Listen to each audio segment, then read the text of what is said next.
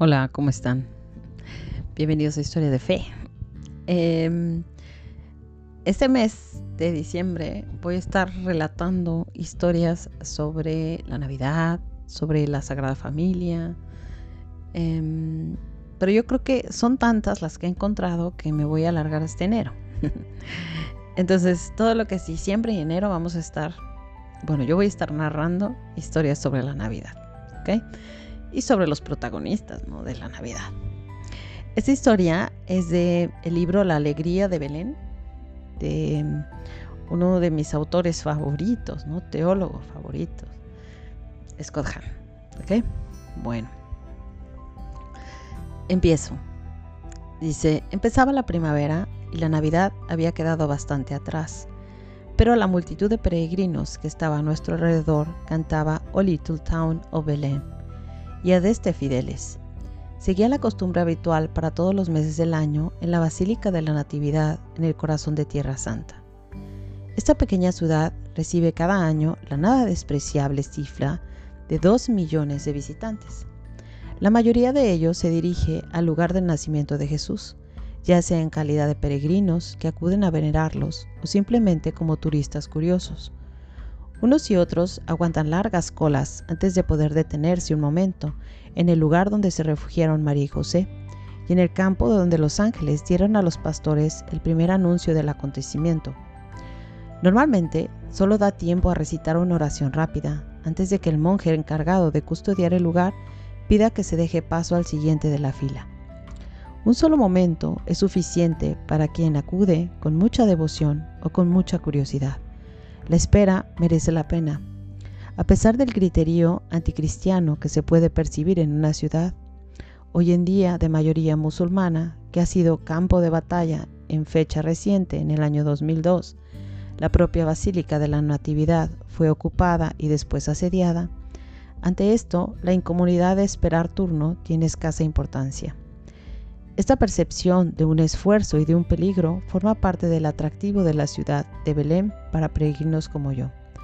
Por eso, a medida que mi familia iba de un lugar a otro, mi emoción iba en aumento.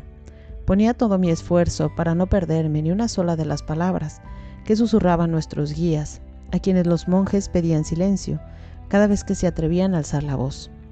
Durante las esperas en fila, me dedicaba a repasar con la, vista con la vista los muros y el horizonte, en busca de pequeños detalles que pudiera conocer por las escrituras. Mi estado de ensoñación no impedía, sin embargo, que prestara atención constante a una escena mucho más familiar.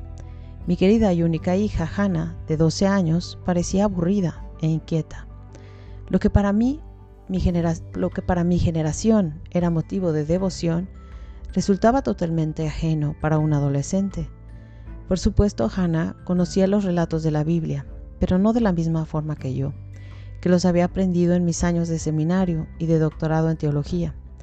Los guías me fascinaban, mientras que ella le aburrían con sus discusiones sobre un pasado remoto. Se le veía de todo menos satisfecha, cada vez que terminaba una larga espera en la cola. La única recompensa parecía ser disponer de unos escasos segundos para besar cierta piedra histórica y santa teniendo además que alcanzarla mediante un estiramiento gimnástico. Antes de llegar a Belén, habíamos visitado ya bastantes lugares bíblicos y la cara de Hannah manifestaba ya su cansancio. Me propuse estar más atento con ella en la Basílica de la Natividad, para hacerle más llevadera la cola de acceso a la cripta. Nuestro grupo era muy numeroso. Éramos cientos de personas en varios autobuses. Allí donde íbamos, enseguida, formábamos largas colas. Sin embargo, Hannah y yo no las ingeniábamos en aquella ocasión para estar entre los primeros de la fila. No tardamos en bajar la pequeña escalera que conduce a la cripta, bajo el altar principal, y acceder a la cueva donde, según la tradición, la Santísima Virgen María dio a luz a Jesús. Allí nos paramos, rezamos y nos inclinamos para besar la estrella plateada de 14 puntas que marca el lugar exacto del nacimiento. Subiendo por la escalera de salida, vimos bien la cola formada por nuestro grupo. Se extendía a lo largo de toda la basílica y también por su exterior. Le dije a Hannah que seguramente nos quedaría una hora de espera hasta que todos lograran visitar la cripta. Mi observación probablemente no resultó muy oportuna, y ella lanzó un profundo suspiro, muy adolescente, de aburrimiento y casi desesperación. Empecé a rezar una oración tradicional entre los padres pidiendo sabiduría, y entonces llegó la ayuda del cielo. Uno de los empleados locales que atendía a nuestro grupo se acercó para anunciarnos la siguiente actividad programada. Visitaríamos un orfanato cercano y había que ponerse en marcha. Miré a Hannah y su cara se había iluminado. La visita al orfanato suponía liberarse de inmediato de la sombría iglesia a la que le había condenado esa lenta masa de turistas. El guía nos sacó del interior de la iglesia, a la deslumbrante luz de una plaza. recorrió el camino hasta el orfanato con bastante rapidez.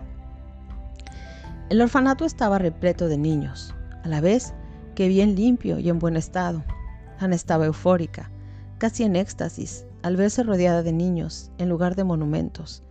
Ella no sabía por qué existía un lugar como ese, y seguramente tampoco habría podido entenderlo. Sabía muy poco sobre el conflicto entre Israel y Palestina, sus batallas y sus bombas, la ruina económica y una asistencia médica rudimentaria, una suma de factores que privaba a aquellos niños del amor de sus padres.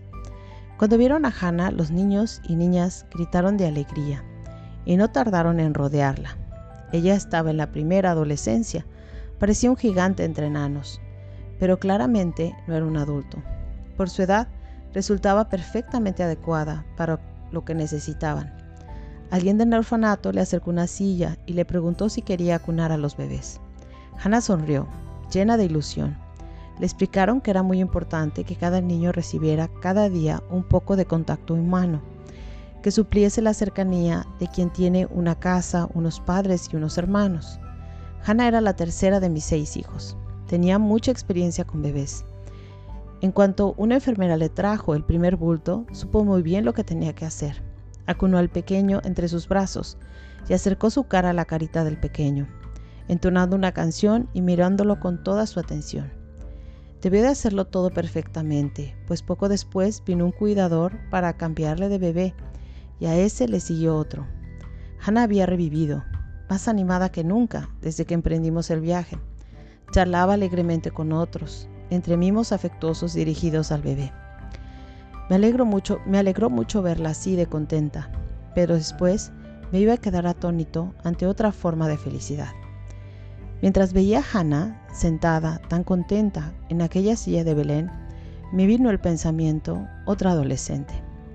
También ella había llegado a esta ciudad desde un lugar lejano, los escasos 13 kilómetros que sin lugar a dudas había recorrido en burro, habían supuesto un viaje más largo que nuestro vuelo directo desde Nueva York. Había llegado en unas condiciones que estaban muy lejos de ser las mejores. Con certeza, había tenido que hacer cola y manejarse en una multitud de personas. La tranquila ciudad de Belén del siglo I después de Cristo no estaba preparada para gestionar un censo multitudinario. Esa jovencita de hace tantos siglos, sin embargo, encontró aquí, la plenitud por medio del bebé que tenía en brazos. Su felicidad quedaría impresa en la memoria de cualquiera que lo hubiera visto entonces. De hecho, la seguimos recordando a dos mil años de, distancia. Mientras observaba la mirada de mi hija hacia aquellos bebés, logré entender el por qué. La experiencia tuvo un efecto muy duradero sobre Hannah. La transformó por dentro y el cambio pronto se hizo visible exteriormente. Entre los muchos recuerdos maravillosos de este viaje, las horas que pasamos en el orfanato son los más intensos. Sé que allí pude contemplar la alegría de la Navidad. No lo hice en el lugar exacto del nacimiento, pero tampoco fue muy lejos de allí. Para mí el principal significado de la Navidad no se encuentra en el conjunto de conocimientos adquiridos en mi largo camino al doctorado. El principal mensaje que me transmite es el intercambio de gozo y amor entre una joven y el niño que ha sido puesto en sus brazos. El niño era Jesús y con el paso del tiempo dejó espacio a otro niño necesitado de amor, que eres tú y también yo. Cuando creció, nos redimió para que viviéramos la vida que Él llevaba en la tierra. Nos daba así la bienvenida al seno de la familia que Él había creado para sí mismo. Jesús no vino a este mundo en soledad, quiso hacerlo en el seno de una familia, y vino a traernos la salvación, hacernos miembros de la familia de Dios. Ese es el significado auténtico, la salvación y también de la Navidad. Pues bueno, qué bonito, ¿no? Lo que nos trajo Jesús, ¿no? Ser una familia en Él, una familia en Cristo. Qué bonito que lo recordemos una vez al año. Debemos de tenerlo más presente, ¿no? Pero qué bueno que la Navidad sigue llamándose Navidad. Seguimos recordando el nacimiento de Jesús. Y no nos dejemos no dejemos que, quiten los símbolos navideños, ¿no? No dejemos que quiten los nacimientos. Pongamos uno en nuestra casa. vi una, una campaña, creo que en Instagram, ¿sí? en donde decía que ahora está tan atacado el nacimiento, que lo quieren sacar de todo, que ahora nosotros como católicos tenemos que ir en contra tenemos que poner nacimientos más grandes afuera de nuestra casa. Entonces, no nos dejemos arrebatar. Este, esta familia, ¿no? Em, estos símbolos que son tan importantes para nuestra fe. Ok, bye.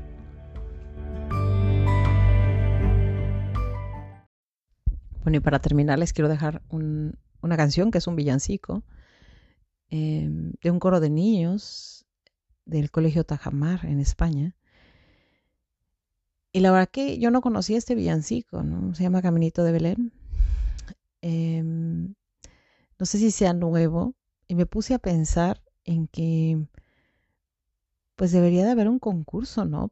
Para que más músicos hagan nuevos villancicos. Que bueno, los villancicos antiguos son preciosos, pero sí sería bueno que hubiera nueva música de Navidad, ¿no? Música que apelara a los jóvenes, a los niños, ¿no? De esta generación. Ok, aquí se los dejo. Bye.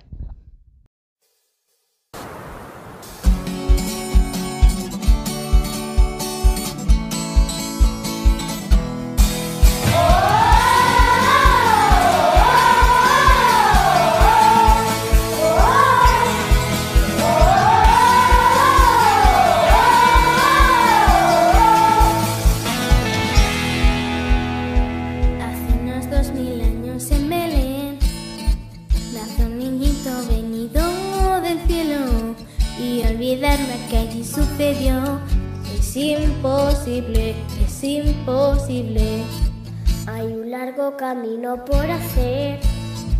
Hasta Belén tenemos un buen trecho. Mas no te apures, querido José. Sigue adelante, pronto estará hecho. Tengo muy poco que darte. No tengo ningún dinero.